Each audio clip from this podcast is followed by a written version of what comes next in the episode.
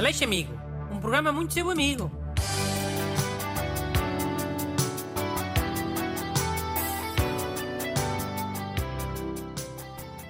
Olá a todos, bom dia, nhenhé. Vamos lá mais um programa muito vosso amigo. Hoje com o ajudante amigo Renato Alexandre, a ler as vossas cartas. E yeah, boas aí, people. Então, hoje acho que as duas cartas são sobre a mesma cena. Porque são dois ouvintes que querem parecer que estão ocupados no trabalho. O primeiro é o ouvinte André Curado, que, tipo, às vezes no emprego não há mesmo cenas para fazer. Só que ele não quer parecer um mandrião e um, um, um colaborador pouco proativo. Hum, pois. Pá, mas a maneira clássica de parecer que está a trabalhar muito é andar sempre danado. Sempre a bufar de um lado para o outro, a abanar a cabeça. E ah, isso funciona sempre bem, bem. Pronto. Mas também só isso não chega, hein? Como é andar sempre com papéis na mão ou dossiês e Assim percebe-se melhor que a pessoa está muito ocupada. E depois, olha, o, o ouvinte André Curado pode aproveitar que o, quando o carro dele estiver à sombra e vem cá para fora também um bocadinho no carro. Basta sair da empresa chateado e a bufar e com os papéis e dossiês na mão e, e depois volta igual, chateado e com os papéis e dossiês na mão. Mano, eu uma vez trabalhei no verão no escritório do meu tio e a cena que eu fazia para fingir que estava bem ocupado era meter papéis dentro de micas, sabes o que é? Aquelas folhas transparentes. Punha com bué cuidado, depois guardava num dossiê. Sim, isso também funciona. Meter os papéis dentro dessas, dessas micas significa que os papéis são muito importantes. E se estás a mexer em papéis importantes, estás a trabalhar. Hein? Yeah, mas o meu tio percebeu a cena e disse logo ao meu pai que eu era um, um langão e um atado. Hum. Quando estavas a meter os papéis dentro dessas micas, estavas da Nádia bufar e abanar a cabeça? Oh, acho que não. Estava só com a minha cara normal. Só concentrado. Então foi isso. Tens de estar sempre da Nádia bufar. Isso é indispensável. Hum, pois. Se calhar foi isso, então. Mas então e mais cenas, diz aí. Pá, também podes eh, sair da empresa às onze e meia. Sais a bufar e com os papéis na mão. E damos um bocadinho no, no carro. E depois vais a almoçar. Lá para o meio de Itália. Almoça nas calmas. Não comes tudo. Pedes ao homem do restaurante para ter o resto no Tupperware, para levar.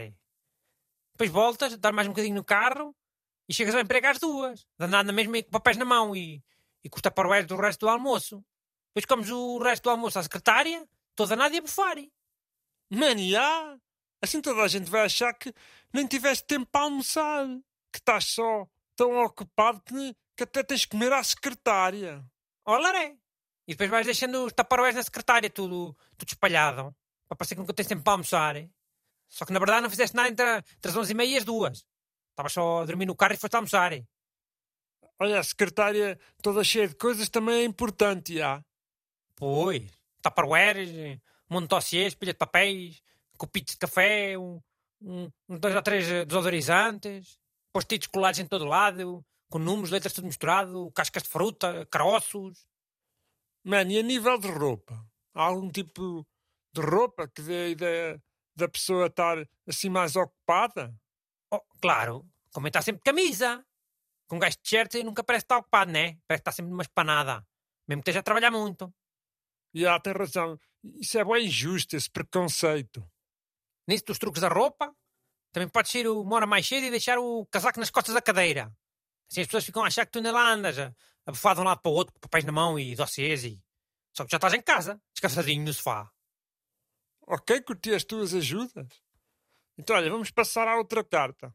É da Marta Silva. Ah, também não eram duas cartas a pedir a mesma coisa? Truques para parecer ocupado lá, lá no emprego? Já era. Era e é, mas a Marta Silva está em teletrabalho. Não tens truques diferentes para teletrabalho? Mas o que é que ela diz na carta?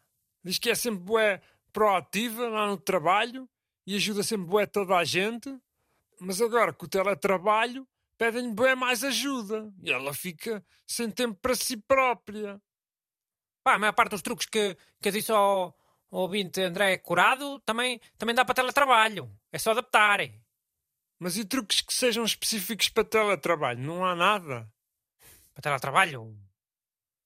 Olha, podes mandar e-mail sempre madrugada, para parecer que ficou a trabalhar até às 500.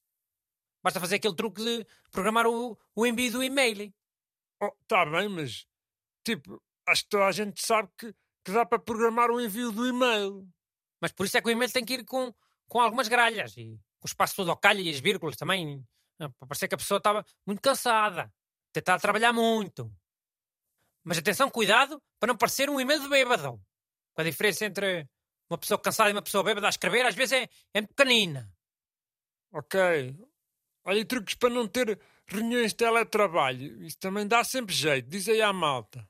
Oh, isso vai sair na internet ou YouTube e procuras daqueles vídeos que é só barulho de, de e marteladas na parede.